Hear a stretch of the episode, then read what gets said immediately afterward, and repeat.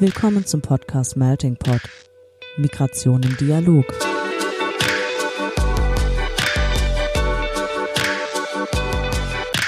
In diesem Podcast sprechen wir mit NachwuchswissenschaftlerInnen aus verschiedensten Fachgebieten, die zum Thema Migration forschen. Ein Einblick also in die Migrationsforschung über die Grenzen wissenschaftlicher Disziplinen hinweg. Organisiert wird der Podcast vom Nachwuchsnetzwerk des Interdisziplinären Zentrums für Integrations- und Migrationsforschung an der Universität Duisburg-Essen. Ja, hallo und herzlich willkommen zu unserer vierten Ausgabe des Melting Pots. Wir, das Moderationsteam, sind heute ich, Andrea. Und Laura.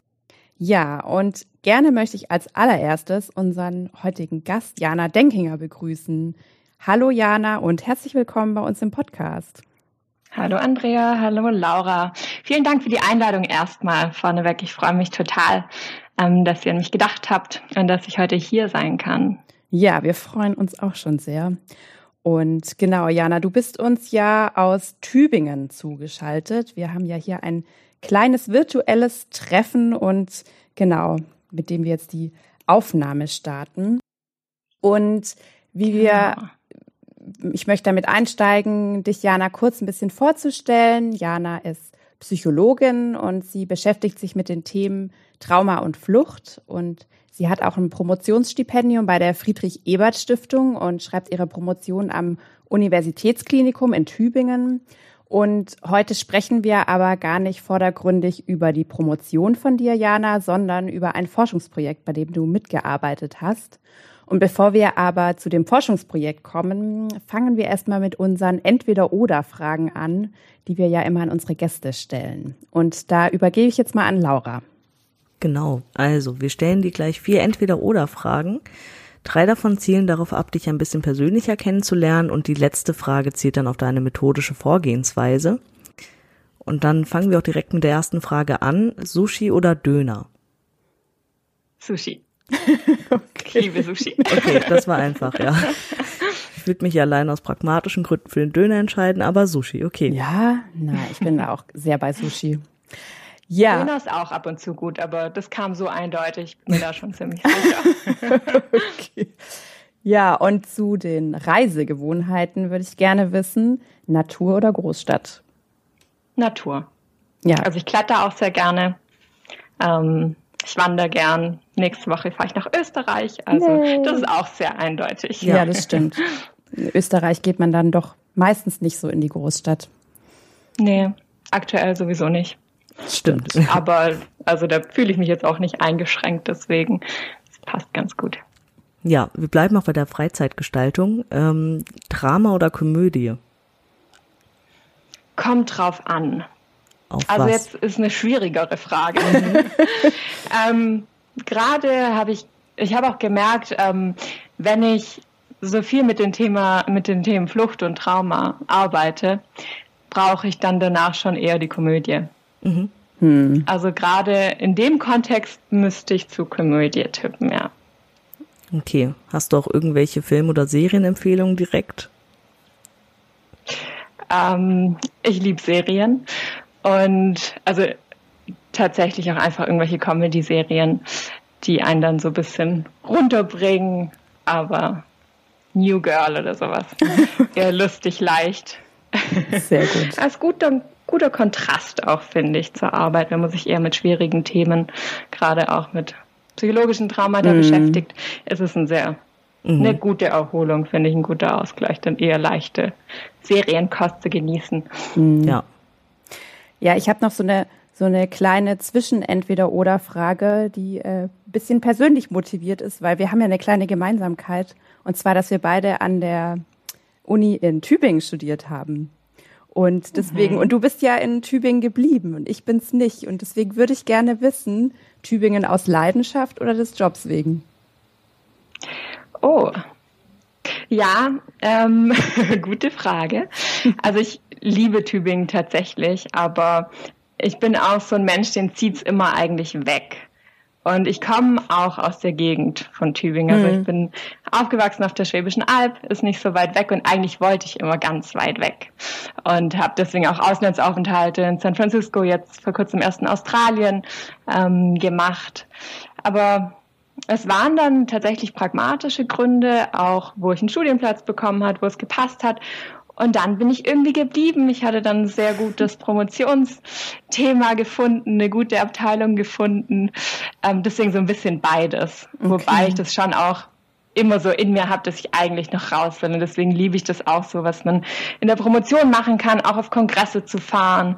Ähm, das habe ich letztes Jahr vor allem schon ziemlich ausgenutzt. Ich war drei Monate in Australien eben ähm, für einen Forschungsaufenthalt. Ich war in Kanada auf Konferenzen. Und so mit dem dabei finde ich es eigentlich total schön in Tübingen. Okay. Mhm. Und jetzt geht man ja eher noch auf Zoom zu Konferenzen. Ja, ja. leider. gerade leider weg. Es fehlt ja. mir. Ja. Aber wir bleiben dann auch, weil du gerade auf Forschungsreisen angesprochen hast, wir bleiben bei deiner Forschung ähm, und mhm. kommen dann zur letzten Frage, Quali oder Quanti? Finde ich tatsächlich auch nicht so einfach zu beantworten, mhm. auch wenn das jetzt schnelle Entweder-Oder-Fragen sein sollen. Ach, schon gar Von, nicht. Alles gut. Von meiner Ausbildung her, also ich habe ja Psychologie in Tübingen studiert, ganz klar Quanti. Ähm, ich hatte vom ersten bis zum letzten Semester eigentlich jedes Semester entweder eine Vorlesung, Seminar, Vertiefung, was auch immer in Statistik. Ähm, bin da deswegen sehr geprägt. So, Tübingen mhm. ist auch sehr forschungsstatistisch ähm, orientiert. Ich habe dann erst angefangen, ähm, als wissenschaftliche Mitarbeiterin am Uniklinikum qualitativ zu arbeiten und mhm. habe mich da aber auch so ein bisschen verliebt in die Arbeitsweise, muss ich sagen. Okay. Und deswegen eigentlich quantitativ, aber was mir vom, vom Arbeiten her mehr Spaß macht, ist schon qualitativ. Und deswegen muss ich eigentlich Mixed Methods sagen. Mhm. Ähm, und das ist tatsächlich auch, wie ich arbeite und wie ich bisher gearbeitet habe, dass ich schon einen Großteil quantitativ forsche, aber qualitative Interviews hinzuziehe, Fokusgruppen hinzuziehe. Und ich finde, es ergänzt sich tatsächlich auch sehr gut. Also mir gefällt es total, diese Kombination aus beidem. Mhm. Deswegen Mixed Methods, wenn ich darf. Sehr gerne, auf jeden Fall. bist du auch nicht die Einzige. Ähm, ja, aber du hast ja dann auch schon angesprochen, denn wir möchten ja heute mit dir auch über ein ziemlich großes Forschungsprojekt sprechen, an dem du beteiligt warst. Ähm, das Projekt, äh, das hat das Sonderkontingent des, Laden, äh, des Landes Baden-Württembergs für besonders schutzbedürftige Frauen und Kinder aus dem Nordirak evaluiert und wissenschaftlich begleitet. Und dieses Sonntag, Sonderkontingent ähm, fand ja im Rahmen eines Aufnahmeprogramms der Landesregierung statt. Aber magst du vielleicht noch ganz kurz etwas erstmal zum Hintergrund des Projektes sagen, bevor wir dann inhaltlich auch da zu sprechen kommen? Mhm, ja, gerne. Also vielleicht erinnern sich viele an das Jahr 2014, wo der Islamische Staat ähm, sehr viele Teile in Syrien, im Nordirak erobert hat und unter anderem auch Regionen im Nordirak, ähm, das Sinjar-Gebirge zum Beispiel, wo sehr viele Jesiden und Jesiden leben. Also das Jesidentum ist eine monotheistische Religion, die vor allem ansässig im Nordirak sind und aus verschiedensten Gründen einfach schon eine sehr lange Tradition von Verfolgung und Genoziden hinter sich haben. Also sie sind zum einen keine Buchreligion, was sehr häufig dann von es ist gerade sehr laut. die Baustelle. Vielleicht für die ZuhörerInnen, genau, da ist eine kleine Baustelle. Ich hoffe, das stört nicht allzu sehr. Ähm, genau, also im August 2014 war es eben so, dass Kämpfer des Islamischen Staats in den Nordirak eingedrungen sind und die dortige Bevölkerung überfallen haben, was zum großen, zum großen Teil Jesidinnen und Jesiden waren. Ähm, es ist dann so abgelaufen, dass sehr viele männliche Jesiden einfach direkt getötet wurden, auch ältere Leute. Ähm, Frauen und Kinder wurden sehr häufig gekidnappt und entführt und auch verkauft oder die Kinder wurden zu Kindersoldaten ausgebildet. Ähm, es konnten über die Zeit einige Frauen und Kinder fliehen oder wurden freigekauft. Und dafür wurden Flüchtlingscamps ähm, errichtet. Und die Landesregierung hat da im Oktober 2014 dann die Initiative gestartet, ähm, 1000 Frauen und Kinder aus dem Nordirak rauszuholen und sie hier in Baden-Württemberg traumapädagogisch, traumatherapeutisch ähm, zu versorgen und hier eben eine sichere Unterkunft für die mhm. Frauen zu ermöglichen. Ja. Ähm, es wurden dann schließlich 1100 Frauen und Kinder nach Deutschland gebracht. Mhm. Und genau, und das war ein Projekt auf drei Jahre, das ich dann auch an meiner Abteilung ähm, am Klinikum wissenschaftlich begleiten durfte. Und wir haben verschiedene Studien durchgeführt. Angefangen haben wir mit einer Studie mit den Mitarbeitenden, mit den professionellen Helferinnen. Und dann in der zweiten Studie haben wir die Frauen direkt befragt innerhalb einer Längsschnittstudie. Mhm. Das heißt, das war dann ein Mixed Method Design, also das, was du vorhin auch als deine Methodik sozusagen angegeben hast. Und wie, wie seid ihr da genau vorgegangen? Also ihr habt erst Fragebögen, Quanti-Fragebögen gemacht, hast du gerade gesagt. Und dann, mhm. wie habt ihr denn dann ausgewählt, wen ihr denn dann noch mit einem Interview befragt? Mhm. Ähm, also tatsächlich waren das unterschiedliche Vorgehensweisen. Bei der ersten Studie, wo wir die Mitarbeitenden befragt haben, konnten wir das so klar trennen mit, wir geben den Leuten Fragebögen, standardisierte Fragebögen, die für bestimmte Dinge erfassen. Hm. Mit den geflüchteten Frauen war das schwieriger, vor allem weil wir eine sehr hohe ähm, Rate an Frauen hatten, die nicht schreiben konnten, nicht lesen konnten, auf, auf Deutsch äh, erst recht nicht, aber tatsächlich auch nicht mhm. auf Kurdisch oder Arabisch. Von dem her mussten wir da ein bisschen improvisieren und konnten jetzt nicht klassisch vorgeben, dass wir einfach Fragebögen austeilen und das die Frauen ausfüllen lassen. Mhm. Deswegen haben wir es tatsächlich so gemacht, dass wir alles in einem Interviewformat geführt haben mit einer Dolmetscherin. Ähm, ich bin dann mit meiner Dolmetscherin in die Unterkünfte gefahren, hatte den Fragebogen dabei. Wir hatten eine kurdische Version des Fragebogens für die Dolmetscherin dabei. Ähm, und haben dann aber auch die quantitativen Fragen innerhalb von so einem Interviewformat gestellt, ah, okay. sodass die Frauen nicht schreiben mhm. mussten. Mhm. Es war schon ganz interessant, ähm, weil wir ja dann auch quantitative Fragen hatten. Zum Beispiel, wie bewerten Sie Psychotherapie von 0 bis 4? Von 0 überhaupt nicht gut bis 4 sehr gut. Ne? Mhm. Und es hat sich als hilfreich herausgestellt, dass wir so die Skalen ausgedruckt haben mit Bildchen, mit Zahlen, dass die Frauen dann so drauf zeigen konnten. Also welche Ausprägung ja. ähm, sie angeben. Also so mussten wir dann mit der Zeit verschiedene Tricks entwickeln, damit das auch funktioniert hat. Aber hat dann im Endeffekt ähm, sehr gut funktioniert, wie ich finde. Aber es war schon auch eine Lernerfahrung. Wie gehe ich mit so einem ganz anderen Kontext um? Hm. Und wie viele Interviews also mit den Jesidinnen selber, wie viele Interviews habt ihr da dann mhm. geführt?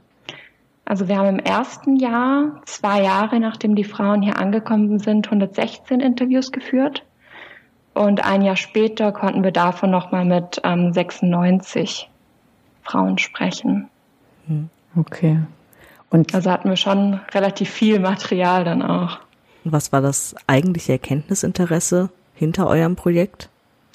Also es waren tatsächlich verschiedene Fragestellungen.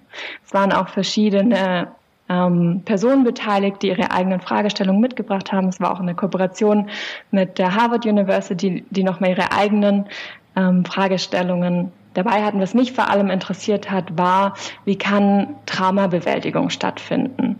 Also was können Ansätze sein, ähm, wodurch Bewältigung stattfinden kann von Dingen, die ja so unbeschreiblich schrecklich sind, dass man sich gar nicht mhm. vorstellen kann, dass überhaupt eine mhm. Bewältigung stattfinden kann.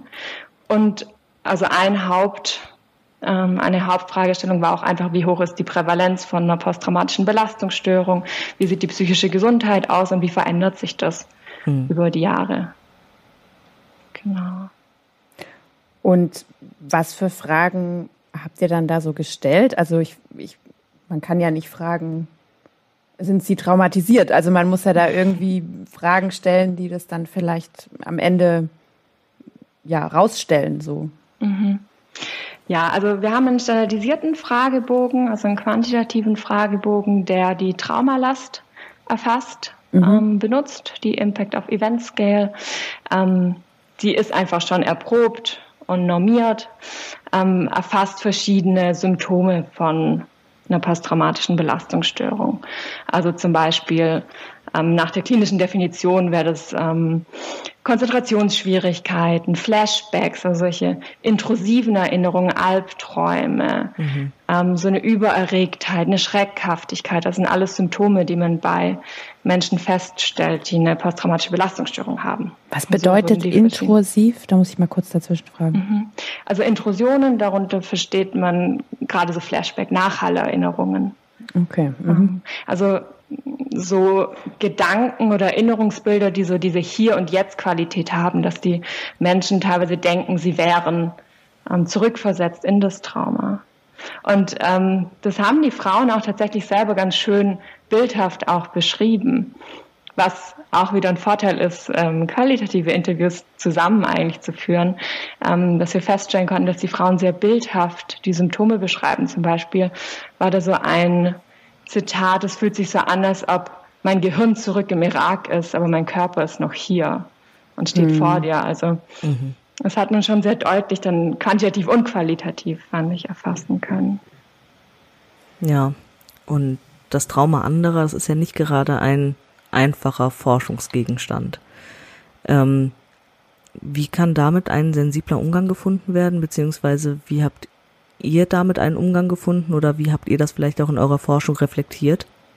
Eine ganz wichtige Frage, ähm, die wir uns auch gestellt haben natürlich. Und deswegen ist es auch so dieser Vorgang gewesen, dass wir zuerst mit den Mitarbeitenden gesprochen haben, weil ähm, wir die Frauen auch nicht direkt überfallen wollten mit irgendwelchen Studien, mit Fragen, mhm. Fragebögen. Mhm. Ähm, deswegen sind wir so vorgegangen, dass wir zuerst mit den professionellen Helferinnen gesprochen haben, also die Sozialarbeiterin vor allem eingeladen haben und darüber auch erstmal ähm, erfragt haben, wie es den Frauen auch geht. Ähm, und dann erst im zweiten Schritt wo die Frauen auch ein bisschen angekommen sind. Das war zwei Jahre, nachdem sie schon hier waren, wo auch schon eine gewisse Stabilisierung eintreten konnte, sind wir dann ähm, vorgegangen und haben die Frauen direkt selber befragt. Wir haben einen sehr offenen Zugang gewählt. Wir haben es einfach offen gestellt. Wir haben alle Frauen eingeladen über die Sozialarbeiterinnen, also wir haben die Sozialarbeiterin informiert, die dann wiederum in den Unterkünften mit Dolmetscherinnen über die Studie informiert haben. Es ist also nicht passiert, dass ich einfach hergekommen bin und gefragt habe, wer will mitmachen. Es ist doch eine Person passiert, die schon ähm, dort war, zwei Jahre in den meisten Fällen schon ähm, eine vertrauensvolle Beziehung zu den Frauen hatte, mhm. wodurch wir ja davon ausgegangen sind, dass die Frauen auch ehrlich sagen können, ob sie mitmachen möchten oder nicht. Mhm. Und wenn die Frauen dann Interesse geäußert haben durch die Sozialarbeiterin, sind wir in die Unterkunft und haben die Frauen aber erst nochmal informiert mit unseren Dolmetscherinnen. Und also es war tatsächlich sehr, sehr wichtig, dass wir das auch nochmal genau durchgesprochen haben, was so eine Studie bringen kann, über die Ziele informiert haben und auch darüber, was so eine Studie eben auch nicht bringen kann, also was ich nicht leisten kann, dass ich nicht ähm, Familienmitglieder auffinden kann. Und teilweise kamen auch solche Fragen. Ähm, mir wurden Bilder gezeigt von Familienangehörigen, die mhm. vermisst sind. Und da muss ich erstmal aufklären, dass wir mit unserer Studie Erfahrungswerte sammeln können, dass vielleicht auch zukünftige Projekte ähm, darauf zurückgreifen können, dass ähnliche Projekte später entstehen können und was auch tatsächlich geschehen ist. Also es gibt ähm, Nachfolgeprojekte. Aber dass wir eben nicht jetzt im Moment direkt Hilfe leisten können, sondern eben diesen wissenschaftlichen Prozess, den mussten wir schon sehr eindeutig und ausführlich erklären, dass wir sicher gehen konnten, dass die Frauen auch aus den richtigen Gründen mhm. mitmachen. Mhm. Wir haben aber gemerkt, was auch überraschend war, dass sehr viele Frauen darüber sprechen möchten. Und man kennt ja auch Nadia Mura, das ist ja prominentes Beispiel von jungen Jesidinnen, die aufklären möchten, mhm. die dokumentieren möchten, was ihnen passiert ist, damit es nicht in Vergessenheit gerät. Und das haben wir sehr, sehr häufig von sehr, sehr vielen Beteiligten gehört, wie wichtig so diese Erinnerungskultur ist. Ähm, genau, aber es ist eine sehr wichtige Frage gewesen mit einem sensiblen Umgang. Ja. Mhm. Und was, was kam denn dann also kann man das so zahlenmäßig benennen, was dann da an Ergebnissen rauskam? Also so das Hauptergebnis, wenn wir jetzt die Prävalenz anschauen, ist eben, dass wir in der ersten Erhebung zwei Jahre nachdem die Frauen nach Deutschland kamen eine PTBS, also eine posttraumatische Belastungsstörungsprävalenz von 93 Prozent hatten. Also fast jede Frau mhm. ähm, litt unter den Symptomen. Und es hat sich nicht signifikant verändert ein Jahr später. Oh, okay. Was einfach, ja. Ähm, was aber auch die Frage ist, was, was kann man erwarten? das war eine enorme Traumatisierung, die nicht nur individuell passiert ist, sondern auch im Kollektiv. Also es war ein Genozid mhm. an den Jesiden. Das heißt, die, es war der Versuch, die gesamte Identität, die gesamte Religion, die gesamte Kultur zu zerstören. Mhm. Was noch hinzukommt zu den individuellen Traumata, die die Frauen überlebt haben. Ähm, man kann also ein individuelles Trauma von einem kollektiven Trauma unterscheiden. Was noch hinzukommt, ist, dass es in der Geschichte steht von vorherigen Genoziden. Also die Jesiden sprechen davon, dass der 74, 74. Genozid ist, wow. der über die Jahre hinweg an ihn verübt wurde. Mhm. Also es ist einfach so eine immense Traumalast. Ähm, wo man vielleicht auch einfach nicht erwarten kann, dass es so schnell geht, vor allem nicht, wenn diese aufrechterhaltenen Faktoren äh, von einem Trauma einfach noch da waren. Also die auch im, im dritten Jahr, als wir die zweite Befragung durchgeführt haben, waren noch 40 Prozent der Ehemänner vermisst. Mhm. Das heißt, die mhm. Frauen haben sich auf die Suche gemacht, haben das Internet durchsucht, sich Videos auf YouTube angeschaut. Ähm, und waren quasi eigentlich im Trauma noch drin. Und selbst wenn das individuelle Trauma überlebt war und sie in Deutschland eigentlich in Sicherheit waren, ist dieses kollektive Trauma eigentlich andauernd gewesen, mhm. weil sie da immer wieder durch Medienkontakte, durch Telefonate, durch Nachrichten in das Trauma eigentlich reingezogen wurden. Deswegen war es vielleicht sogar schon zu erwarten, dass es eher einen chronischen Verlauf nimmt. Ähm, und tatsächlich sieht man das auch immer wieder bei Geflüchteten, dass die Traumalast eben sehr hoch ist und häufig ähm, auch einen längeren Verlauf hat. Mhm. Ja. Und ihr habt euch aber auch ein Projekt ja mit den Resilienzfaktoren beschäftigt. Das hatten wir ja auch im mhm. Vorgespräch, haben wir darüber auch schon ein bisschen gesprochen. Ähm, was sind überhaupt Resilienzfaktoren und mhm. also man kann, man kann Resilienz so als innere Widerstandskraft quasi ähm, übersetzen oder als Schutzfaktoren im mhm. Gegensatz zu Risikofaktoren. Ähm, da bin ich gerade noch dran, tatsächlich mhm. auch mit dem Auswerten. ich finde es aber auch sehr spannend. Also man kann schon gewisse Tendenzen sehen, selbst wenn ähm, wir im Mittel, das sind ja Durchschnittswerte, ne? Wenn ich von Statistik spreche, spreche ich davon, dass der Durchschnitt nicht signifikant unterschiedlich war von T1 zu T2. Mhm. Wenn man sich aber genau die Daten anschaut, dann kann man schon so Subgruppen ausfindig machen von Frauen, deren Verlauf sich verbessert hat und Frauen, ähm, deren Symptomlast sich verschlechtert hat. Und dann kann man dann schauen, ähm, was macht diese Subgruppen aus? Und das finde ich eine sehr interessante Fragestellung, wo ich auch gerade noch eigentlich in der Auswertung stecke. Aber man kann schon zum Beispiel sehen, dass jüngere Frauen generell einen besseren Verlauf haben. Dass Frauen, die kürzere Zeit in Gefangenschaft waren, ähm, einen besseren Verlauf haben. Okay. Aber auch Frauen, die von diesem Kollektiv profitieren können, also die Stärke aus der Gemeinschaft ziehen können. Und Frauen, die aus ähm, ihrer Religion Kraft schöpfen können, ähm, zeigen bessere Verläufe. Also man kann davon von Resilienzfaktoren sprechen. Ähm, gerade die religiöse Bewältigung fand ich sehr interessant. Wir haben auch die Frauen gefragt, was, was hilft ihnen bei der, Bewert äh, mhm. äh, bei der Bewältigung. Und da haben die meisten Frauen angegeben, dass sie Beten als sehr hilfreich ähm, einschätzen. Und was ich auch interessant fand, ist, dass dieses Trauma, was ihnen ja eigentlich wegen ihrer Religion passiert ist, also sie würden ja verfolgt, weil sie dem Jesidentum angehören. Ja, ja. Und trotzdem ist doch diese Trauma eigentlich eine Stärkung im Glauben passiert. Und die Frauen haben auch oft davon gesprochen, dass die Religionsgemeinschaft stärker zusammenhält, ähm, dass sie eigentlich mehr an ihren Glauben glauben ähm, als davor. Also man könnte fast so von einem Posttrauma posttraumatischen Wachstum im religiösen Sinne sprechen, dass da eigentlich eine Stärkung vorgenommen wurde mhm, und dass die Frauen dadurch auch Kraft ziehen können. Mhm. Und auch da fand ich es wieder interessant, zu meinen quantitativen Daten auch die Interviews zu hören. Weil wir hatten Beten eben abgefragt, von 0 bis 4, wie hilfreich bewerten Sie das? Mhm. Aber in den Interviews kamen dann eben, kamen noch ganz viele andere Facetten von religiöser Bewältigung.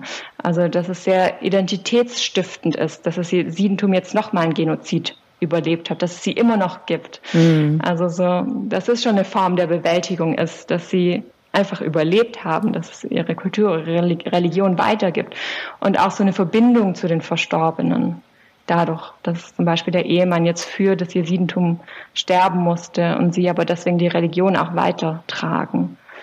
Also da gab es schon sehr interessante Facetten, fand ich, von religiöser Bewältigung, mhm. wo ich es auch wichtig finde, dass sowas in die Psychotherapie und in die Versorgung mit einfließen kann. Mhm. Ja, ich frage mich auch gerade, es sind jetzt ja viele Stichworte zu Trauma und Traumabewältigung gefallen und Du hast irgendwie gesagt, die Frauen wurden dann nach zwei, nach drei Jahren befragt und wie, wie, wie kann dann jetzt irgendwie eine Traumabewältigung stattfinden? Also was kann mhm. da jetzt passieren? Ja, das ist nicht eine einfache Frage. Mhm. ähm, also was wir zum einen auch gesehen haben, ist, dass wir nicht mit einer spontanen Remission rechnen können. Also nicht, dass die Traumasymptome einfach von alleine mhm. weggehen. Auch nicht, solange diese aufrechterhaltenen Faktoren da sind, also solange äh, Familienangehörige noch als vermisst angesehen werden. Ähm, also da braucht es einfach professionelle Hilfsangebote auch, die die Frauen nutzen können. Äh, da braucht es Psychotherapie. Und wir haben einfach gesehen, dass es nicht so schnell möglich war. Mhm. Also das Projekt war darauf ausgerichtet, dass von Anfang an Traumatherapie stattfinden sollte, also da haben einfach alle gemerkt, es funktioniert nicht. Die Frauen brauchen erstmal so eine mhm. Phase von Stabilität, von Ankommen. Und wahrscheinlich ist erst ab dem dritten Jahr das wirklich erst möglich gewesen, da tatsächlich psychotherapeutisch zu arbeiten. Also es braucht mhm. eigentlich einen längeren Projektzeitraum oder zumindest eine gute Angliederung, wie es weitergehen kann. Also dass die Versorgung einfach viel länger angesetzt werden muss oder auch die therapeutische Versorgung ein bisschen später einsetzt in so einem ähm, gestuften Versorgungsmodell eigentlich, dass zum Anfang andere Dinge im Vordergrund stehen, wie dann im Verlauf. Und wie, wie kann denn jetzt so rein praktisch die Therapie jetzt auf dieses Forschungsprojekt aufbauen? Also was für einen Mehrwert hat es jetzt für die Psychotherapie? Also ich fände es zum einen wichtig, dass gerade diese Resilienzfaktoren mit in die Psychotherapie aufgenommen werden. Dass ähm, Psychotherapeuten sich da vielleicht auch dran erinnern können, dass diese religiöse Form der Bewältigung einfach so wichtig ist, dass diese kollektive Form der Bewältigung so wichtig ist und dass solche Dinge in die Therapie mit einfließen, dass wir nicht einfach nur unser westliches Modell, was wir eben so gelernt haben, ähm, anwenden, sondern da auch schauen, wie kann ich die Kultur mit einbinden, wie kann ich Ressourcen mit einbinden, die die Frauen mitbringen. Also dass man da ähm, ja sehr viel auch einbildet, was die Frauen von sich aus mitbringen, von ihrer Kultur, von ihrer Religion aus mitbringen. Ähm, aber natürlich haben wir zum Beispiel auch gefunden, dass die Frauen ähm, ihre Symptome sehr somatisch äußern, dass Schmerz sehr häufig mhm. ähm, geäußert wird, also viel mehr, als es jetzt vielleicht bei Patienten von hier der Fall wäre, dass man darauf eingehen kann. Also die Studien haben sehr viele Anhaltspunkte geliefert, wo ich als Therapeut ansetzen kann. Also ich glaube, ich sehr wichtig finde, weil ähm, zumindest so aus meiner Erfahrung haben da viele Therapeuten schon auch so ein bisschen Respekt davor. Zum einen Traumatherapie zu machen, zum anderen Traumatherapie mit extremst traumatisierten Geflüchteten zu führen, mhm. weil es eben ja äh, schwierig sein kann und auch für den Therapeuten selbst belastend sein kann. Mhm. Ja. Und zum Schluss, ähm, auch vielleicht noch ein bisschen ausblickend, du hast uns ja auch erzählt, du hast einen Animationsfilm gemacht. Magst du da mhm. zum Schluss vielleicht noch etwas sagen? Den verlinken wir auch gerne. Oh ja, das wäre schön. Genau so das Projekt, was daran anschließt, ähm, auch weil wir so dieses äh, eigentlich herausgefunden haben, dass so ein gestuftes Versorgungsmodell Sinn macht. Und am Anfang ist es eben auch wichtig, erstmal Informationen zu vermitteln, ähm, erstmal zu zeigen, was können denn Symptome von einem Trauma sein, was ist eigentlich ein Trauma und was kann ich für die Bewältigung tun, was kann ich selbst tun, wo können mir andere helfen. Und um diese Fragen zu beantworten, haben wir einen Animationsfilm erstellt, einen zehnminütigen Film, ähm, den ich gerade auch evaluiere, also mhm. wo ich äh, eine Online-Studie gerade mache, wo ich auch immer noch Teilnehmer und Teilnehmerinnen suche. Aha, ein kleiner ähm, Werbeblock, ja. Genau. ähm, wo so die Frage beantworten soll, kann so eine kurze, niederschwellige Intervention dazu führen, dass Ängste, Vorbehalte, Stigmata abgebaut werden. Und vielleicht auch schon, ähm, weil wir da auch so eine kleine Einführung zu Bewältigungsstrategien geben, ob da vielleicht auch so Anreize gesetzt werden können in so einer sehr niederschwelligen Art, mhm. um Formen von Bewältigung aufzuzeigen und vielleicht dazu animieren, bestimmte Dinge auszuprobieren. Genau. Ja, das ist doch ein sehr schönes Ende, so einen kleinen Ausblick jetzt zu bekommen, auch zu sehen, dass irgendwie die Ergebnisse nicht einfach im Sande verlaufen, sondern dass einfach damit weitergearbeitet wird und es wirklich in der praktischen Anwendung der Psychotherapie auch Platz findet. Es war super interessant, super spannend. Schön, dass du da warst, Jana. Wir müssen jetzt nämlich langsam mal zu einem Ende kommen hier. Und ja, es hat mich sehr gefreut, mit dir darüber zu sprechen und über das Projekt was zu erfahren. Ja, mir hat es auch Spaß gemacht. Danke nochmal für die Einladung. Sehr gerne. Ja, und damit sind wir dann auch schon am Ende der heutigen Ausgabe von Melting Pot Migration im Dialog. Und wir bedanken uns auch bei euch fürs Zuhören. Und die nächste Folge gibt es dann am 15. November. Und wir freuen uns, wenn ihr auch dann wieder dabei seid. Tschüss. Ja. Tschüss. Tschüss. Das war's mit dieser Ausgabe des Podcasts Melting Pot. Migration im Dialog. Für mehr Informationen über die Arbeit unseres Netzwerkes und für Updates zum Podcast findet ihr uns auf Twitter unter @incentive. Vielen Dank fürs Zuhören und bis zum nächsten Mal.